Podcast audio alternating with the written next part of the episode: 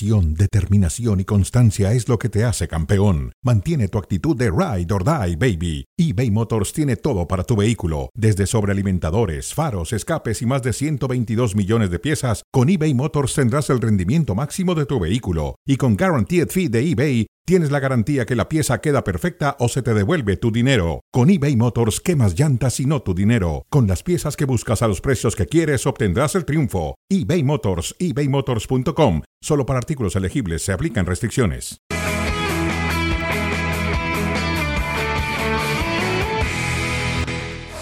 Fuera de juego al aire, hoy viernes que ha comenzado la fecha 13 en el espectacular Estadio de San Mamés y aquí estamos con el gusto de saludarles.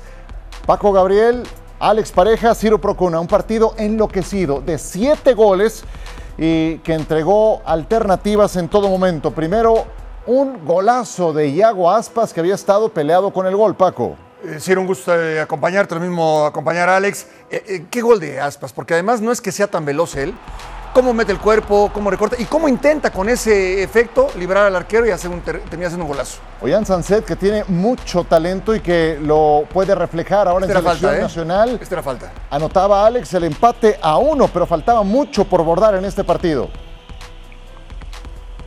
Ha sido una locura de partido que hemos comentado con Richard Méndez hoy. Mira el golazo que va a meter ahora Bamba después de una serie de rechazos defectuosos de la defensa del Athletic Club, patapam, zapatazo tremendo, lejos del alcance de Unai Simón. No había fuera de lugar y no parecía que ya el Celta se iba a ir al descanso con ventaja en el marcador, pero Nico Williams tenía otros planes y justo antes del descanso se va por la banda izquierda. Hoy Nico hizo un auténtico partidazo y Guruceta hizo el 2 a 2, el gol del empate. Sí, asistía ahí Nico Williams a Gorka Guruceta para al 45 más 5 poner el empate a 2, pero el juego no estaba liquidado, teníamos todavía mucho más que presentarles. El propio Guruceta anotaría el gol con el que el Athletic Club se despegaría en el marcador, tres goles a 2. Eh, después vendría el gol de Strand Larsen, al tiempo que vemos de nueva cuenta ese rechace que le queda totalmente a modo a Gorka Guruceta para el 3 a 2 parcial, Paco. Sí, esto, la, marca en ataque, no puedes quedar así, vas ganando el partido, dos contra dos, a distancia además, te terminan pintando la cara, es increíble, ¿no? tú no te puedes defender así, increíble, lamentable, bien aprovechado ese error por Celta. Asiste Yago Aspas, faltaría un penal fallado y otro penal increíble sobre el final del partido que definió los tres puntos, Alex. Sí, primero esto por manos de Guruceta, paradón de Unai Simón, porque el balón iba ajustadísimo al palo, pero adivinó la intención de Yago Aspas y después Oscar Mingueza en el 97 cometía estas manos y Alex Berenguer no iba a tener piedad. Es la historia del Celta esta temporada, perder puntos, perder partidos en los últimos minutos y sigue en puestos de descenso. El Celta de Vigo será inevitable al final de esta jornada. Ocupa la posición 18. Hoy que se encontró con el gol, su principal activo, líder e inspiración, Yago Aspas, no fue suficiente para sacar adelante el resultado. Celta se queda en décimo octavo puesto y el Athletic Club sube a la quinta posición en un juego que para efectos de emociones, de alternativas y de dramatismo cumplió en toda la línea. Y rico en el análisis, lo, disfruté mucho en particular con, con, Alex y con Richard. Rico para el análisis porque evidentemente hay muchos detalles que mencionar, muchos detalles, eh, aciertos y errores. Eh, muchos, en realidad, detalles puntuales que no siempre se reflejan en el marcador en cuanto a los errores se refiere. En esta ocasión sí, bien aprovechados y termina con un penalti de último minuto, bien cobrado, bien ejecutado. Sí, al Celta le ha pasado eso. Vamos a ver si al final de la temporada no se terminan arrepintiendo por este tipo de errores, que quizás hoy no son relevantes, pero sí al final de la temporada, sobre todo si estás peleando el descenso, terminan por ser trascendentales. Sí, porque son puntos que ya no recuperas. ¿Algo que quieras brevemente eh, recuperar de este partido que se nos haya pasado, Alex? No, mira que Paco eh, dijo exactamente lo mismo que, dije yo en la jugada del gol de Strand Larsen, que, era totalmente arriesgado defender cuando estás ya ganando 3 a 2, eh, tener vigilancia ofensiva un 2 contra 2. Eh, eso fue un pecado mortal del, Athletic Club que lo supo subsanar. Y después lo que os digo de, la mala suerte del Celta, es que no es la primera vez. Eh, contra el Barça se ponen 0-2 en Montjuic y acaban perdiendo 3-2. Eh, se le han escapado, mira, antes de este partido se le habían escapado ya 10 puntos en los últimos 20 minutos de encuentro. Y esto es un problema. Y Rafa Benítez, eh, ves una evolución en el Celta, pero ese, esa evolución máxima que es volver a ganar un partido desde el mes de septiembre no llega. Y eso ya es preocupante porque los otros equipos empiezan a abrir hueco con el descenso. Con Sevilla, Alex, con Sevilla ganando un partido te expulsan a, un jugador en el momento que dominas el partido, lo controlas y terminas. A Tapia. Y, claro, y no, y no, y no y además una tontería, doble tarjeta amarilla. Y entonces terminas por no concretar, redondear una buena actuación y no te lleva los tres puntos. Durísima bofetada para el Celta en su visita a San Mamés ante el Athletic. Así ha comenzado la jornada que continuará. Nos metemos de lleno con el Real Madrid. Dice el jugador que se encuentra cómodo, que hoy ha entrenado normalmente, eh, ha hecho el partido, entonces está, está disponible. Y creo que, creo que va, si no pasa nada raro en estos, en estos últimas horas, creo que va a jugar. El debate en la portería está siempre, porque siempre hay debate. Hay momentos que, creo que el, el, momento que ha jugado Kepa lo ha hecho muy bien, y cuando el único ha sido utilizado lo ha hecho muy bien. Esto es lo, entonces el debate está siempre abierto. Tiene que tener la competencia y después elegir. Para el jugador lesionado siempre es difícil aguantar el momento porque tú vienes aquí a Valdebebas, los, otros compañeros entrenan, juegan eh, y tú no. Entonces aguantar este momento es bastante, no digo que es difícil, pero es comprensible su tristeza y su enfado, es, bastante normal. Pero le damos todo el cariño del mundo. Nosotros no tenemos prisa. Habló de muchos temas, habló también de Vinicius, de eso podremos platicar un poco más adelante, porque no olviden que aquel escándalo en Mestalla eh, que involucró a Vinicius, eh, pues eh, dejó secuelas, el cierre parcial de la tribuna en Mestalla, en la tribuna Mario Alberto Kempes y ahora se vuelven a encontrar, pero será en el Bernabéu. Bellingham fue uno de los temas de los que hablaba, dijo, el jugador se siente bien y si se encuentra bien va a jugar. No hay un futbolista más determinante que Bellingham con este Real Madrid en la actualidad. Si está listo tiene que jugar, ¿no? Sí, y, muchas veces tienes que decidir si lo dejas en sus manos o si apelas al cuerpo médico y, te atienes a las consecuencias, porque no te puedes equivocar con un jugador así. Seguramente él te va a decir que sí puede jugar y muchas veces no hay que hacerle tanto caso al jugador como, como al cuerpo médico. No es un tema sencillo. Eso de que si está listo va a jugar, pues es muy relativo, ¿no? Y, honestamente eh, yo no creo que lo vaya a arriesgar bajo ningún motivo. Si está 50-50, no juega, Ciro. Es un hecho, Alex, que se ha ganado un puesto en el 11 de gala del Real Madrid, Jude Bellingham. En su ausencia apareció Brahim Díaz, de quien dijo Ancelotti el otro día, merece jugar más. No es fácil de convencer Carlo Ancelotti. Em, ¿Sientes que merece más minutos? ¿Sientes que puede convertirse en el eventual reemplazante de Jude Bellingham?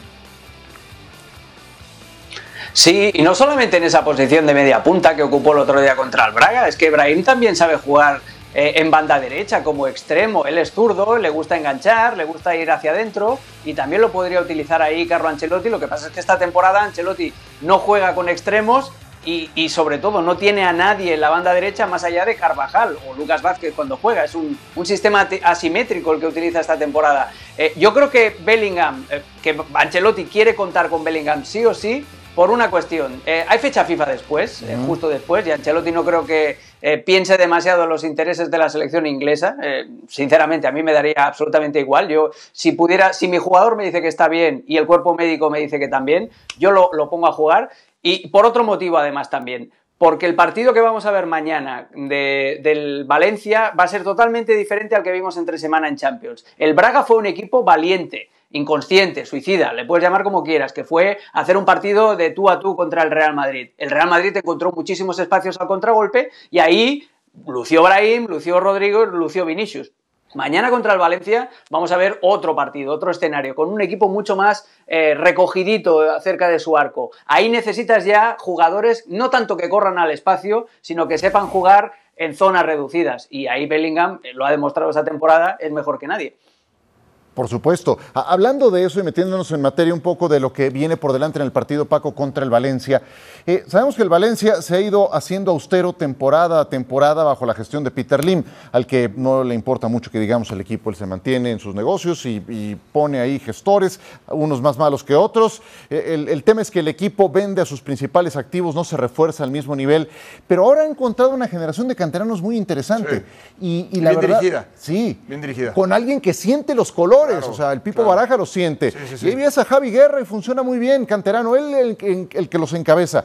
Y cuando enfrentan al Real Madrid, como que les sale el orgullo y avientan el resto. Porque nos acordamos de ese partido, por lo que pasó con Vinicius, pero lo ganó el, Valencia, que yo recuerde. Eh, ¿Esperas un Valencia subido de tono que, ponga el pecho, que le complique al Real Madrid? Todo, todo lo que dices, sí, afirmativo. Le va a competir, va a sacar el pecho, va a luchar sí veo, sí veo eh, diferencias, veo mucha diferencia. Eh, hay, que, hay que ser paciente con este Valencia, porque no es fácil esto que tú mencionas de los jugadores que ya no están y esta nueva generación, y le ha pasado al Ajax. Tienes que medir muy bien ese tema, porque vendo y vendo y vendo, y después el Valencia aparece el torneo pasado. Por poco, sí, no, no, ahí está. ¿Y el Ajax dónde está? Ese es el tema. Y, ese, y en ese sentido, yo sí creo, y me parece que es el hombre ideal eh, Baraja, con los jugadores hay que tener mucha paciencia.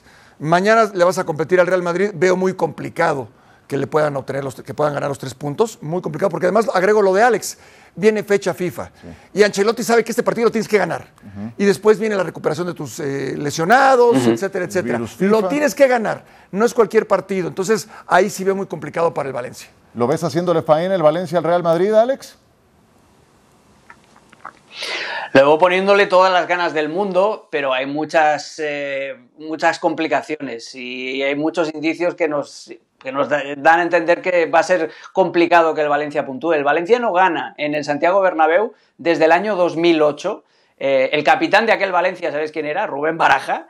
y hay un dato eh, escalofriante. Ninguno de los jugadores del Valencia que van a actuar mañana han ganado nunca en el Santiago Bernabéu. Y, luego hay otro dato también, hoy parezco Mr. Chip. Hay ocho, jugadores de la plantilla del Valencia, sí, hay ocho jugadores de la plantilla del Valencia que no han jugado nunca en el Santiago Bernabéu. Entonces, hay que tener mucha personalidad con todos estos datos que os he dicho, con toda la historia reciente en tu contra, como para ir con un equipo súper tierno, con un equipo de babies eh, jugadores eh, y hacerle y complicarle la vida al Real Madrid. Lo pueden hacer porque tiene jugadores buenísimos. ¿eh? Javi Guerra es un centrocampista súper completo.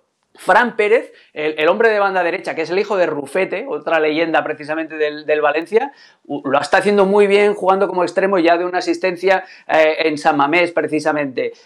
tienes a Pepelu, que es el único fichaje, que es fichaje del Levante y que está en el centro del campo moviendo muy bien la fruta. Mamardashvili, que es un Donnarumma low cost. Eh, pero, insisto, es un equipo muy tierno y es un equipo que no tiene la experiencia necesaria como cuando los momentos que se ponga la cosa calentita, que se va a poner con el tema de Vinicius, eh, los jugadores puedan mantener un poquito la calma. Donaruma low cost, me gustó eso. Y aparte encontraron una, pepita de oro inesperada en eh, Mamardasvili seleccionado nacional por eh, Georgia, evidentemente. Paco, te pregunto, quiero retomar un poquito el enfoque del Real Madrid, porque Kepa Arrizabalaga se perderá al menos par de semanas de acción, no va a selección nacional, tendrá que ser Lunin. Mm, cuando se lesionó Courtois, pues no confiaron en Lunin para, para ser el titular. Ahora es lo que hay. ¿Qué esperas de él? Es mucho más maduro. Yo si tengo que elegir a uno, si están en, perfectas condiciones, me quedo con Kepa. Creo que fue una muy buena, eh, muy acertada contratación y oportuna además. Pero lo de Lunin, que además viene motivado, ¿no? Porque atajó un penal, eh, creo que es el indicado. Es decir, si, va a ser muy difícil que en algún momento sea titular. Me refiero si están los dos. Pero es garantía, ¿eh? Y Ancelotti siempre maneja muy bien esa parte del jugador en, esos, eh, en esas ruedas de prensa que él sabe que el jugador se va a enterar que dice el técnico, siempre es muy atinado. Y, en este caso, yo no creo que, vaya a ser un problema la ausencia de Kepa. Perfecto. Te, pregunto por este mismo tema, Alex, y por otro que también es inevitable. Eh, lo que hablábamos de Vinicius es un partido caliente por el antecedente.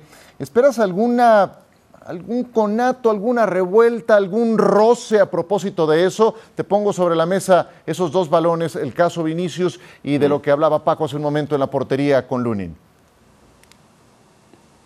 Eh, lo de Lunin, poco más que agregar de a lo que ha dicho Paco. Lo, lo, bueno para Lunin es que sale en dos fotografías muy chulas, muy bonitas en el partido contra el Braga. El penal que para a los cinco minutos y la mano que saca en el último minuto de partido. Es decir, que para agarrar confianza, Lunin puede rebobinar, puede ponerse el partido grabado y decir, ay, mira, ahí salí guapo, ¿no? Y eso mm, te da muchísima confianza, especialmente porque había tenido más o menos el Madrid un partido cómodo, pero esa última mano de decir, hey, si hay algún problema, aquí estoy. Y en el otro caso, en el caso de Vinicius, yo creo que mucha responsabilidad a pesar de que él no tuvo ni la culpa de que hubiera descerebrados en Mestalla que a estas alturas del siglo XXI todavía consideren eh, temas racistas, pero a pesar de eso, de que él no tenga la culpa, eh, sí que mañana mucho de la temperatura, de, si sube o baja en, el Santiago Bernabéu, la, va a tener él en la influencia, en cómo se comporte con sus rivales, hay que ver también la actitud que van a tener los jugadores del Valencia. El Valencia como club ha enviado una carta abierta a sus aficionados que vayan al Santiago Bernabéu pidiéndoles que se comporten, por favor, con un tono un poquito victimista, porque les avisa de que va a haber muchas cámaras y que cualquier cosa se puede malinterpretar, pero al final no deja de ser también un buen, aviso, un buen aviso, un freno de mano para la afición del Valencia, pero insisto, la actitud de Vinicius, acordabas el, último fin de semana, la actitud que tuvo Vinicius con Dimitrievski, con el arquero del Rayo, y con el árbitro asistente. Si tenemos ese Vinicius más encendido, pues es echarle gasolina al fuego. Sí, es, de mecha corta, Vinicius, ya sabemos, explosivo en la cancha, pero también fuera de ella tiende a reaccionar a las provocaciones y este juego tiene antecedentes, aunque sea en el Santiago Bernabéu. Lo tendremos sábado por ESPN Deportes y ESPN Plus. Real Madrid contra Valencia. No se lo pierdan. Por los momentos y en el papel sí, pero yo no me fío nada, la verdad. No, no me fío nada. Al final, un derby es muy diferente. No creo que no tiene nada que ver el cómo llega un equipo u otro para después eh, pensar que uno es muy favorito al otro. Mm, yo creo que se igualan en, las fuerzas ya dentro del campo porque, vuelvo a repetir, cuando te juegas un derby, el orgullo de la ciudad y, y lo que significa este partido para ambos equipos eh, es un partido diferente. Entonces, eh, sí es verdad que en el papel llegamos mm, mejor nosotros en juego, en resultados, pero, pero vuelvo a repetir, no, no me fío nada porque el Sevilla al final tiene un gran equipo y, y para ellos también es una gran oportunidad de pues, dar ese, ese empujón que, necesitan para, para levantar en, su, en, su, temporada. ¿no? Y como sentir la obligación que nosotros tenemos de, porque estamos mejor en la tabla, tenemos que ser favoritos y, y, que si no, si no ganamos es un fracaso para nosotros. ¿no? Yo lo, la verdad que yo ya con los años que tengo no me lo tomo así, o sea, me lo tomo como una estrategia previa para aventar presión a más y él sabe que al final eh, tienen una camiseta que representa mucho, que van a estar en su estadio con su gente y que el que llegue un equipo mejor otro, yo creo que no, no, tiene, no influye mucho ya en, el transcurso del partido cuando es un derby. ¿no?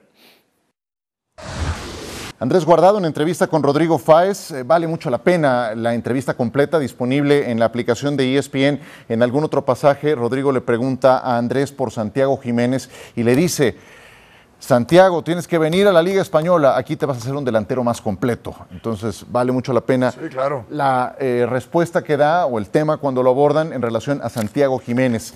El Betis lo acabamos de transmitir a mitad de semana, Paco, en eh, la Europa League. Está en muy buena racha y no hay duda que el foco de atención para este duelo contra el Sevilla va a estar puesto en Isco Alarcón.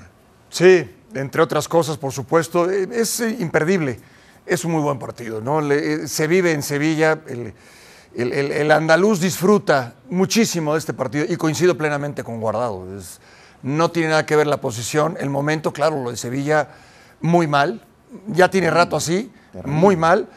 Y no va a pasar, es decir, no, no, hay ninguna referencia. El, Betis, seguro que ninguno se va a confiar porque saben lo que están jugando. yo creo que no hay ningún jugador en el Betis que esté confiado pensando en el momento que vive Sevilla. Isco Alarcón salió mal, Alex del Sevilla, de hecho confrontado con el entonces director deportivo, con Monchi, eh, estuvo un rato largo sin jugar hasta que el Betis lo rescató. Y el nivel que trae es extraordinario. Increíble que no sea convocado a selección. El foco va a estar puesto en él. Lo rescató no solamente el Betis, sino su papá deportivo, que es Manuel Pellegrini, que ya lo tuvo en el Málaga, exacto, que ya lo tuvo en el Málaga, que lo rescató cuando el Valencia le había dado la baja porque Unai Emery consideraba que Isco Alarcón estaba pasado de peso. Es una historia cíclica, la de, Isco Alarcón, y cada vez que se junta con Pellegrini, eh, pues eh, recupera su mejor versión. Tan sencillo es porque el sistema de Pellegrini eh, juega con un media punta, con un 10. Es un 4-2-3-1 e Isco Alarcón es el número 10, el que juega por detrás del punta. En el Sevilla, en el Real Madrid, no jugaba, no había un media punta, y por eso si juega de interior no tiene trabajo defensivo, si, tiene, si juega de extremo le falta esa puntita de velocidad para desbordar por fuera. Con Pellegrini encuentra su hábitat natural, que es eso, el media punta con total libertad para lucirse. Eh, eso va a ser Disco va a ser la diana de, las críticas y de, las, de los aullidos del público del Sánchez Pizjuán. Y hay que ir con mucho cuidado que la temperatura no se caliente demasiado. Acuérdate hace un par de años con aquella, aquella, creo que fue un palo de una bandera que le cayó a Joan Jordán. Hace muchos años también varias, eh, varios enfrentamientos en las gradas. Entonces, lo, que hay que pedir sobre todo es, aguardado también le cayó algo. Entonces, es en plan, eh, disfrutemos del partido y disfrutemos del ambiente pero sin pasarnos tampoco porque la temperatura en Sevilla ya habitualmente es muy caliente y en un derby mucho más. Sí, hay, varios elementos a seguir, no nada más el tema Isco, está el Panda Borja Iglesias, anotó su primer gol de toda la temporada, eh, no estuvo convocado a selección, dijo si cuando anotaba 15 goles no me llamaban, ahora en este momento no, no esperaba más, ¿no? Eh, pero ya cortó la sequía goleadora, Nabil Fekir va entrando de a poco en ritmo, pero todavía no lo está, falló un penal el día jueves en su partido, recién había entrado, y, y del Sevilla decepcionante a más no poder otra vez en esta campaña y el cambio de entrenador no les ha funcionado. Solo han ganado en el torneo de Copa. Eh, eh, también es eh, mucho por hablar del tema, ¿no? Cuando se fue Lopetegui dices, bueno, a ver, ¿quién puede venir en lugar de Lopetegui? Para mí Lopetegui es un tipo muy, muy capaz. Eligen muy mal el que sigue, el sucesor, muy mal, lo de San Paoli, y no es nada personal, simplemente no es, no, no, no me agrada como, como técnico, no es el técnico que yo quisiera ver en la banca. Viene José Luis Mendilíbar y la rompe en la Europa League. Espectacular lo que hace, queda campeón, se merece seguir y no le alcanza. Porque quizás la competencia, quito el quizás, la competencia en la liga, pues no, no, le dio al técnico. Llega Diego Alonso, no es garantía. Por más que haya dirigido ya en México, la selección de Uruguay, es que no le ha ido bien en ningún lado. Vaya, en México quedó campeón con, con Pachuca, este, pero es un tema bien complicado, muy complicado. ¿Tiene jugadores? Sí, pero no es el plantel que pensamos. ¿eh? Es un plantel que tiene que luchar, luchar, luchar, luchar. Si tu, si tu líder en defensa es Sergio Ramos, te lo puedes imaginar, ¿eh? Penoso a mitad de semana en su visita a Londres para el no, No puede competir ahí. Pero no lo intentó ni siquiera. O sea, no hay manera, fue, fue penoso de verdad y no levanta el equipo. ¿Dónde está el problema del Sevilla, Alex? O los problemas. Pues mira, yo creo que hay muchos problemas, necesitaríamos una hora entera de, monográfico para, analizarlo, pero yo creo que eh, uno de los problemas más evidentes es eh, la elección del entrenador, como ha dicho Paco, es, se va a repetir la historia de la temporada anterior. Yo estoy seguro que el Sevilla acaba mínimo con tres entrenadores esta temporada, porque yo, tal como ha arrancado Diego Alonso y viendo la alineación que parecía que la había hecho en, braille ante, ante el Arsenal, pues es muy complicado pensar que este hombre tiene la capacidad como para levantar al Sevilla. Yo creo que va a ser una temporada también muy complicada y otra vez tropezaron con la misma piedra. Estaba claro que no tendrían que haber renovado a Mendilibar porque el rush final en la Europa League sí, fue muy bonito y tal, pero ya se veía que Mendilibar no era el tipo de entrenador que necesitaba el Sevilla para crecer Eres poco romántico, Alex. Eh, eh, Eres poco romántico, Alex. Eres poco romántico. Por el puro romanticismo del fútbol, lo tenías que dejar. yo soy de violines y rosa. Lo, tenías que dejar a, José Luis Mendilíbar. Por favor. No, no, no, a ver. No, pero, al final, pero estaba claro. Los resultados están en la razón. Estaba claro que era un efecto. No, era un efecto gaseosa. Era un efecto gaseosa, eh, eh, Paco. Entonces, al final, Mendilíbar, lo mismo que Lopetegui ya no tendría que haber empezado el año anterior, es que es exactamente la misma historia. Mendilibar ya no tendría que haber empezado esta. Y en el reemplazo de Mendilibar se equivocaron, igual que se equivocaron con el reemplazo de Lopetegui. Es decir, que de aquí a poco vamos a ver seguramente al tercer eh, entrenador del Sevilla. Y esto le mete más presión al presidente y también al nuevo director deportivo, al sustituto de Monchi, que es Víctor Horta. Exactamente, que estaba en el Leeds, no le fue exactamente muy bien que digamos por allá.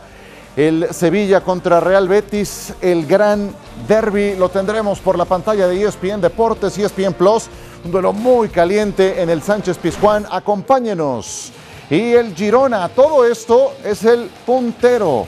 Todo el mes de octubre lo cerraron pleno de victorias. En Cádiz, en Osasuna, ante Almería y ante el Celta, 11 goles a favor, 4 en contra son líderes en solitario y se preparan para el Rayo Vallecano. Bueno, el, la tornada Vallecas sempre és especial per mi, és el meu barri, eh, és meus eh, la meva família i per mi sempre, sempre serà un partit especial, especial especial. És, és, és un equipàs, eh, eh, porta vuit partits eh, sense perdre, eh, eh, el, lo millor del, del Rayo és el, la seva pressió, en, sobretot en casa, és, és, eh, és molt bona i hem de fer un partit en la pilota molt bo, molt bo i sobretot perquè la pèrdua de la pilota eh, ells, eh, en Álvaro, Isi, Trejo, eh, Raúl, eh, bueno, en, en atac eh, ten jugadors eh, molt bons eh, i ràpids eh, en transició. És, és l'equip que ataca eh, en menys eh, segons de, de possessió. Vol dir que és un equip que finalitza, finalitza jugada, eh, jugada, jugades eh, molt ràpides. Eh, per això hem de, hem de fer un partit en la pilota molt, molt, molt bo. Tal cual. Va a enfrentar al Rayo Vallecano en Nación Vallecas, va a su barrio, Michel, que ha hecho un gran trabajo con el Sí. Girona. Eh, Alex, cuando hace dos años peleabas por no descender y hoy vas de puntero, tienes que haber hecho muchas cosas buenas. ¿Cuáles son los tres grandes aciertos del Girona para semejante campaña con solamente un empate y una derrota? Lo demás, victorias. Es, es increíble, es increíble lo del Girona. A ver, tiene primero el paraguas de estar en el grupo City, que eso le permite acceder a cierto tipo de futbolistas que cualquier otro equipo no podría, o como es el caso de Sabiño, que es una de las sensaciones de la temporada y que está cedido por parte eh, del City Group. Eh, luego el acierto del entrenador, de Mitchell, que como veis es un hombre de Vallecas, de barrio humilde de Madrid, y que no ha tenido ningún problema en aprender catalán para integrarse mucho más en, en Girona y, hacerse suya la ciudad, como anteriormente también lo hizo otro entrenador que pasó por allí, como Pablo Machín, que también está muy identificado con la ciudad. Es una ciudad, es un equipo que tiene eso también muy bueno, que tiene un- una identificación público, afición con, con, eh, el club muy grande. Y es un equipo que estaba hace 20 años, yo jugué contra ellos en la quinta categoría del, del fútbol español. Y su principal secreto es su director deportivo, Quique Cárcel, un exfutbolista de la cantera del Barça que no pasó de segunda división B y que ha sido él el arquitecto que ha ido poniendo todas y cada una de las piezas de la progresión del Girona en los últimos 10 años, desde que estaban en segunda división hasta ahora que los ves arriba en la tabla. Más temprano le hacía esa misma pregunta a Moisés Llorens y decía la fusión de jóvenes como sabio con viejos rockeros, dice, como Cristian Stuani. Stuani está Sí, señor, punto- como Daily Blind. Sí, Blind. Blind, Stuani claro. está a punto de anotar su gol 100, o sea, le faltan unos cuantos para su gol 100 en España. Y ya no es titular, pero cada vez que lo requieren da de qué hablar. Entonces eso también ha funcionado al Girona. Es que eh, se alinearon los planetas, pero, pero se buscó hacer esto, no es, no es casualidad, tantas cosas, porque eh, ¿quién hubiera pensado que Blind quisiera venir a jugar al Girona? ¿Me explico? Sí. Bueno, es que te contagia y no es un tema económico. Es el lugar indicado y viene y aporta experiencia, buen fútbol y así le va sumando, claro, y, y lo que es Mitchell, ¿no? No, es, no es un tipo improvisado ni mucho menos. Se han alineado los planetas, vamos a ver hasta dónde le alcanza. Vamos a ver hasta dónde le alcanza porque es inevitable el compararlo con eh, la historia de Leicester. Bueno, lo hacíamos más temprano. El Leicester a estas alturas iba tercero. Sí. En la jornada 13, que es la que viene, ganó, tomó la punta y no la soltó. Pero esos casos ocurren muy poco. ¿Para, ¿para cuánto le va a alcanzar? No lo sé. al Girona? No, lo no, sé, no me atrevería porque se dice, eh, cada 100 años sucede esto, pues puede ser que menos. ¿Para cuánto le va a alcanzar, Alex? Depende de cómo reacciona a partir de ahora. Una vez que llegas a la cima, puedes reaccionar de dos maneras. Eh, ilusionándote y convirtiendo esto en un juego y pasándotelo bien, que es lo que parece que están haciendo los jugadores del Girona, o te puede entrar vértigo. Si entra vértigo, pues lo normal es que acaben cayendo, pero huele a que el equipo va a ir a Europa seguro el año que viene. El tema es si pueden seguir en la cima. Yo, viendo lo que estoy viendo en Girona, no lo descartaría. Y, y el partido con Rayo Vallecano. Porque puedes tener la motivación para competirle al Barcelona, al Madrid, con el Vallecano. Con el Rayo. Al Rayo le tienes que ganar. Sí, Al Rayo no, le tienes no que tienen ganar. competencia europea, ¿eh? a diferencia de los otros candidatos. Y a ver si tienen la resistencia de esos viejos rockeros que siguen rompiéndola, aún en la actualidad, como los Keith Richards, los Mick Jagger, que parecen indestructibles. Indestructibles, mis compañeros. Gracias. Gracias, gracias. Ciro.